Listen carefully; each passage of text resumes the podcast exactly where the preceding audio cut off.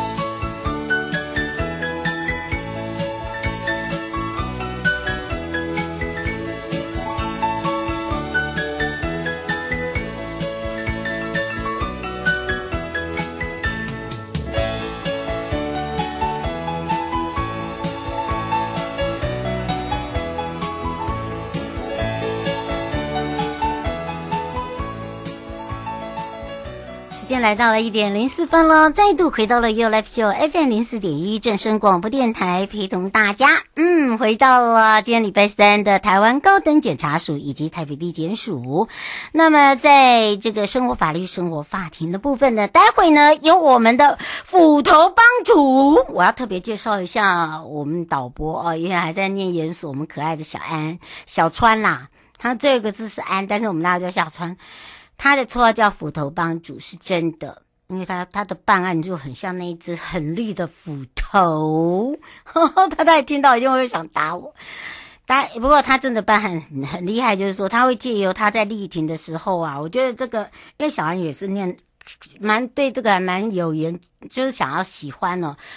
可以听他在一些法庭里面的哦，就是有时候当事人，呃，或者是一些法律常识哦，都有利于跟不利于，自己都搞不清楚哈、哦。可能原本已经有利于这个自己，然后到最后变成是不利于。我觉得可以借由这一集哦，如果刚好小春要写作业的话，倒是可以听一下哦。就是他有几个案例还我觉得还不错，就是呃，就是有些人会以为说哦，被告是起会会被上诉，对不对？就到最后是自己被上诉。嘿嘿，所以呢，有时候哦，就是不要把自己越搞越糟啦。好，哎呀，不要不要把自己装得太聪明，要像我一样，就是白痴哦，没有，不是白痴，是是是不用太聪明哦，只要直接一点就好，这样可以吧？好好好好，我们家小川快被我笑死。好，来跟大家聊一下哦。这个刑事诉讼资讯获知平台呢，已经获准了一百九十三件。那这一百九十三件呢，多为所谓的什么案件呢？就是性侵。所以我待会来跟大家讲。另外哦，在我们今年的直播呢，除了法务部的保护司、台北地检署、台湾高等检察署之外，还加入了警政署、刑事警察局跟高检署的直播时间。所以明天呢是警政署，呃，就是我们呃在这个刑事警察局跟高检署一起合作的这个直播呢，大家可以直接先上我们的正声广播公司的 FB，你小川你可以上一下，真的还这个奖品真的是太优厚了，而且我觉得那是你蛮实用的，嗯。啊，这个答案很简单，因为我们明天针对的是新生人这一块哦，就是呃，就像我一样是新生人家属哦，可能要给我们这些新生人家属的一个加油鼓气的话，够够简单了吧？对，但是你看到东西，你就会觉得怎么这么的大气？我当然大气哦啊，不过不不不是我大气啦。哈哈哈是刑事局哈哦，这个我们的刑事局比较大气哦，因为刚好呢，这今年度的一个合作，未来呢，每一年合作呢，我们会针对了很多的这些案件里面哦，如何去配合检警调，我觉得这个也是要让民众了解的。那刚刚讲到对于这个刑事诉讼资讯获知平台以后。核准了一百九十三件，那我讲到的多为性侵案件这个部分呢，其实就是对于我们被害人刑事诉讼资讯获知平台到底是否扩大开放申请对象。那么法务部部长蔡清祥就说，其实基本上是可以考虑的，因为呢这个。这个你要看一百九十三件里面多为所谓的性侵，那就等于是它占很大的一个比例哦。不过呢，必须还是要兼顾所谓的治安跟个执法哦这个部分。那么当然呢，法务部检察司也特别讲到了司法禁用权哦各项的这个推展哦。指出，就是被害人刑事的诉讼跟这个资讯获知平台呢，其实从我们的去年七月一号我们就开办了。那各地检署呢，核准的案件就有一百九十三件之外。其中就是性侵害这个字最多。那至于呢，这个平台是否会考虑说，我们在开放案件其他关系人的申请？那么呢，当然是可以考虑。那司法改革国是会议呢，也曾经决议中有讲到，就是对于我们的司法制的一个呃弱势者啊。应该要建构一个比较完善的司法协助计划跟政策哦。那当然呢，以这个保证司法的一个弱势司法禁用权特殊需求之外，法务部检察司呢也说明说，在这个司法禁用权方面呢，我们有很多的这个各项推展。怎么推展呢？其中就是，譬如说我们过去呢重大的刑事案件被害人只能透过司法文书好啊寄送或电话查询，说我现。现在进度在哪里？那七月的时候，在去年的时候，我们一开办一个平台，那现在的被害人就透过这个平台，不用直接打电话，既便利又快速，又可以马上知道我现在案件跑到什么时候，什么时候可以出庭，什么时候被告是被获释的，好，什么时候是被羁押的，什么时候是要入监的。什么时候要假释出来的？我觉得这个是对于我们这些被害人家属、被害人是一个很大的一个开放空间哦。那当然，法务部检察司呃，这个李超伟主任检察官也讲到了，开办以来真的多半是性侵案件，所以说你说要不要再增加？我们也正在努力考。考验呢、啊，跟这些试炼了。那么当然也提醒，除了这些便民措施之外，检察官处理个案的态度专业哦，还有就是要有同理心。我觉得同理心很重要哦，这才是我们现在最大的一个核心问题。否则就是我们正在做行政措施，就是。呃，再再做怎么好？你没有那样的同理心，你没有那样的一个呃做事的方式，我们再多，其实对于我们这些被害家属或者是被害人，都是会有一层叫做隔阂，应该要这样讲。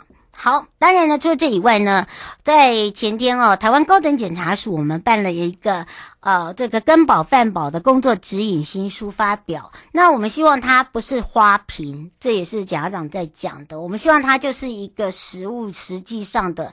你要加入我们的行列，你必须知道我们的行列有哪一些工作责任。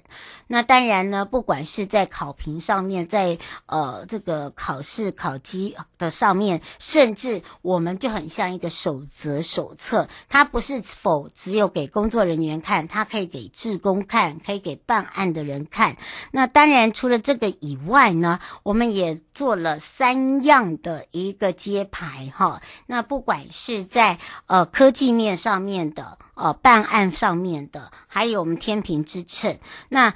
昨天呢，罗秉成政委也有到我们的现场哦，他就马上赞扬我们这个检察长。那法务部部长也讲说，好像邢太昭的工作的结案报告，那你这个话就感觉上好像他要升官了哦。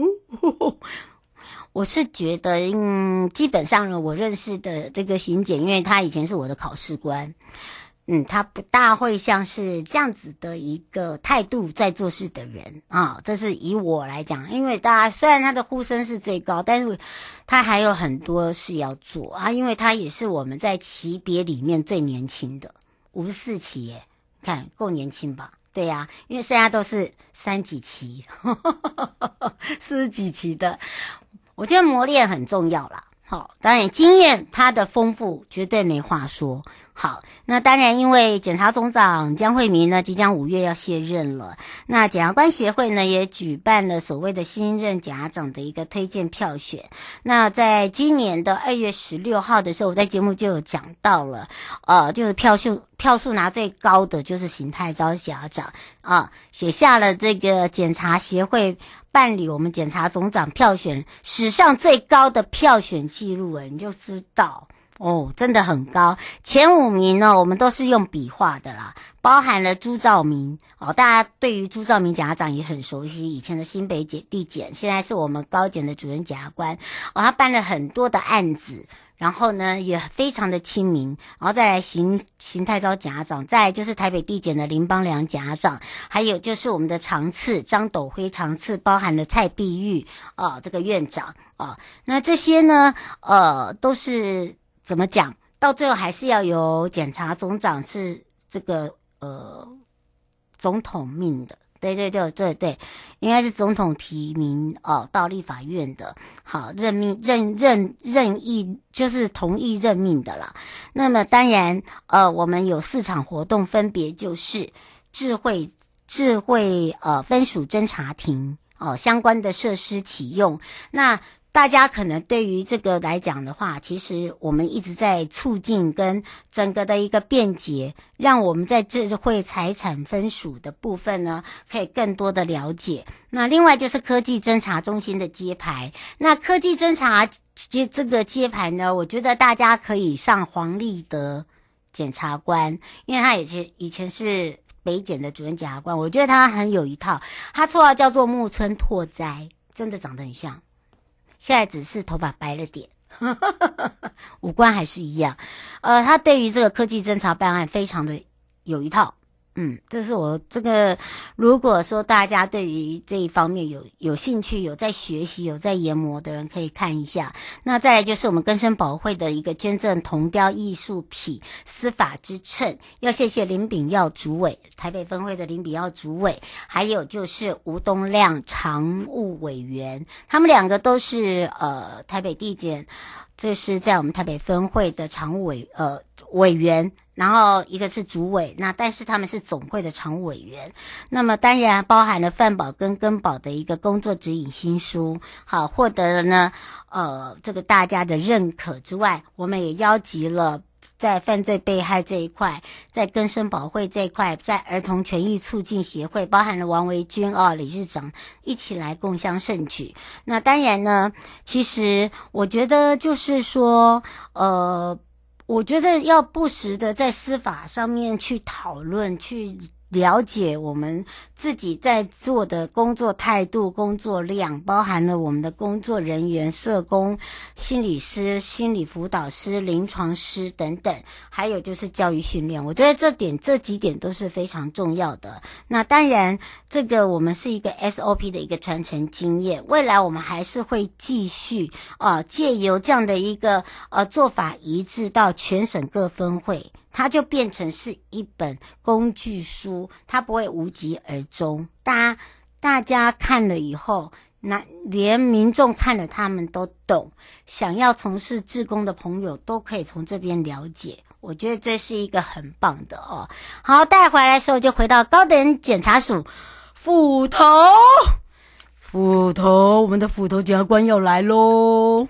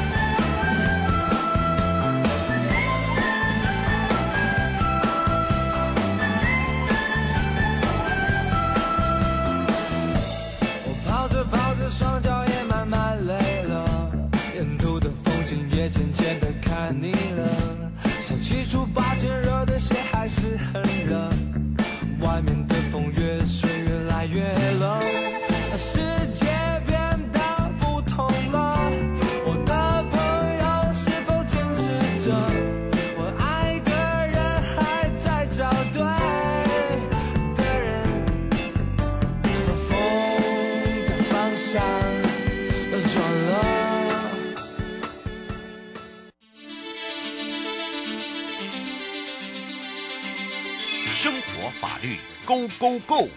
你我生活的好伙伴，我是你的好朋友哦。我是你的好朋友瑶瑶，再度回到了 You Live Show FM 零四点一正声广播电台，陪同大家。那么也开放零二二三七二九二零啊。那么当然我们也预告了。哦，回到了台湾高等检察署王雅乔检察官时间了。那当然呢，大家对他名字呢非常熟悉，而且刚刚呢我还跟我们的导播哦小川哦，现在也在念研所，说一定要好好认真听啊，这很像不是在上课，而是实际经验。斧头帮帮主来了，他在例庭中呢，你不懂得哪些事情哦，想要写报告或干嘛的。赶快哦，借你的耳朵给瑶瑶。当然呢，我们民众有问题，他一定帮你解决。这个借有几个例庭的一个法律小故事哦，可以说明到法律常识是多么的重要。当然呢，我刚刚也有在这个预告讲到了，不管一审二审哦，呃，为什么常会讲到，哎，一审判的很重，为什么二审就不正不重？或者是说，哎，有些人呢，就是说，哎，应该要被起诉，呃，这个为什么变成是自己被起诉等等？所以呢，这个。时候我们要赶快来让王雅乔检察官跟大家打个招呼，哈喽！是主持人好，各位听众大家好，我是王雅乔。哇哇，这么有磁性的声音，你听听看是不是？啊，天气冷，有点过敏啊，不好意思。哎，不过大家已经习惯叫你斧头帮主，哎，怎么办呢？是，哎呀，没有关系啦。我跟你讲，其实我们检察官他是很亲民的，你会介意吗？啊，没关系，没关系。对，他会很爱。哎，不过倒是啊，今天呢也帮大家会诊了一下哦，是就是说，呃，其实我们在开庭的时候，不管在一审、二审，因为呃王小乔检察官都担任过，呃，所以呢你最清楚那个状况，而且里面里面常常会讲到一些就是上诉不利哦，有时候自己自己在那边呃起诉上诉，到最后倒霉是自己耶。哎，是的。呃，就好像是呃，一般来讲，上诉如果是被告提起，当然是为了自己的利益提起嘛。嗯，那原则上我们的法律规定是说，如果是为了被告的利益或是被告自己提起上诉，那第二审的法院应该不可以判得比原来的刑度更重，是原则？对，这是原则，啊、是的。那但是好像现在不一样了，为什么？但是因为如果第二审法院认为原来的判决哈适用的这个法条有错误的话，嗯，那就不受这个原则的限制，而可能反而会加重。很多人都不了解，所以就说就好像吃药一样啊，有吃就有保佑，无加无波比哈，就呃有病治病，无病强身，反正上诉只是花点时间而已嘛。但是要小心的是说，如果提起上诉，那二审法院认定的内容或是适用的法律啊，跟原来不一样，那就有可能会加重。这个地方很多人没有留意到。嗯，赵先生想要请教一下检察官。是的，他说您刚才这讲的意思，呃，有一点点，他觉得呃，想要请教的是，是呃，哇，还写的这么这么严肃啊！哦，他写说提起上诉，基本上自己都会请律师。是的，难道律师没有告诉你吗？哦哦，必须说，当然律师都的学有专精了哈。嗯、那但是就是说，在有些地方，律师在上诉的时候，往往会可能这个地方他比较没有注意到。对，因为有的细节，因为每个人注意的面向不一样。但是如果有这种的风险，那有可能是没有注意到，或是当事人认为说这个风险是值得尝试的，跟判更轻来讲，这个风险是值得尝试的，那也有可能的是，我都遇过。呃，都遇过，是，你都怎么样迎刃而解啊？你看，现在大家在问了。哦，是的。那我当检察官的时候，那大体上诉。哎，没有没有没有哦，等一下，是有三个人问你，刘小姐、朱先生、李先生，他问说你怎么迎刃而解？你在一审怎么做？二审怎么做？那原则上，呃，这个情形大部分都是在二审的时候会会遇到。遇到，对。对。那在一审的时候，当然我们对被告有利不利的事项都要一并注意。那如果我在，因为最近到二审力庭，那在二审如果遇到这样子的状况的时候，那很重要的是我们会提醒呃被告，呃，也就是我们的对照哈，跟他讲说有这样子的风险，嗯、但是我们只是尽告知的义务，真正的选择权还是要留给对方来选择。是的。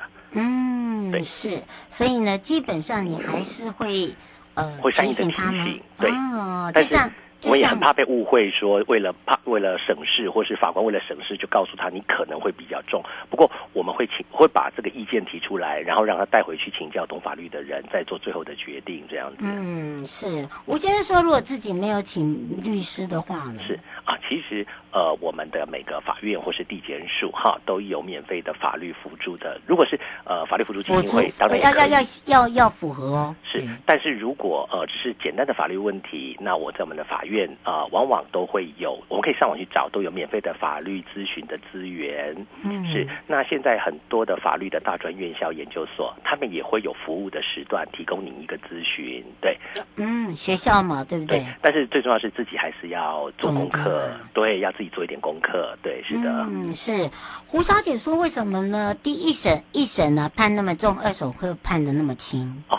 呃，原则上是这样，因为除非是检察官有提起上诉哈，为被告不利益提起上诉，如果都是被告提起上诉，那原则上只会跟以前一样，或是更轻，对，所以会有这样的一个错觉啦，是的，嗯，是是是是，是。那呃，刘先生说，为什么呃，这个呃，这个呃被呃被害人啊，呃。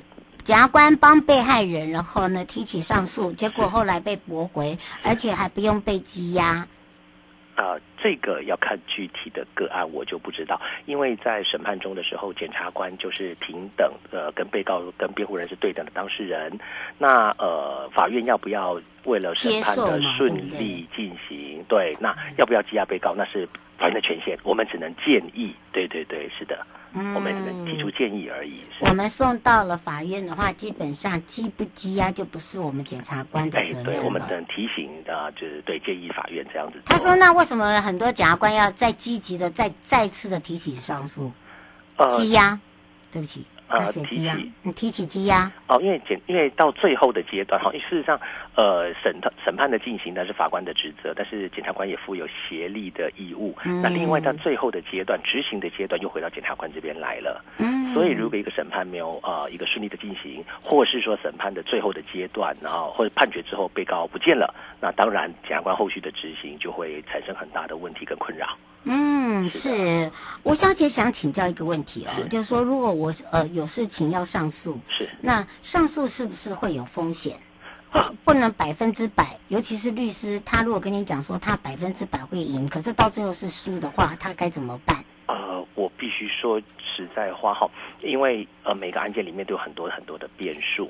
那事实上，以我自己来讲，我都不敢说什么我有多少的把握啊，只能说全力以赴，或或者做一个比例的百分比的，或者说一个豁然率的评估而已。对，如果有包或是百分之百，那我只能说，呃，我们自己还要还是要思考一下，多征询一些专业的意见比较保险。嗯，其实我们法律小故事里面呢，今天就有讲到哦这个上诉不利呃不利益哦，这个变更禁止原则可能。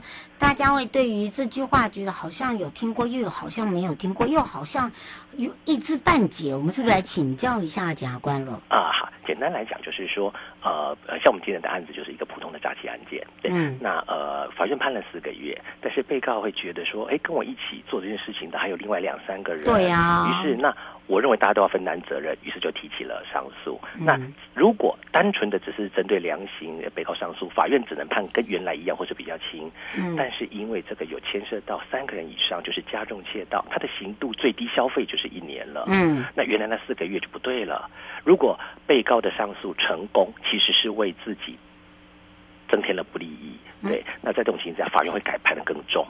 对，事实上，被告的上诉成功反而是造成自己更不利益的后果。对，这就是上诉不利益变更的禁止原则的例外了。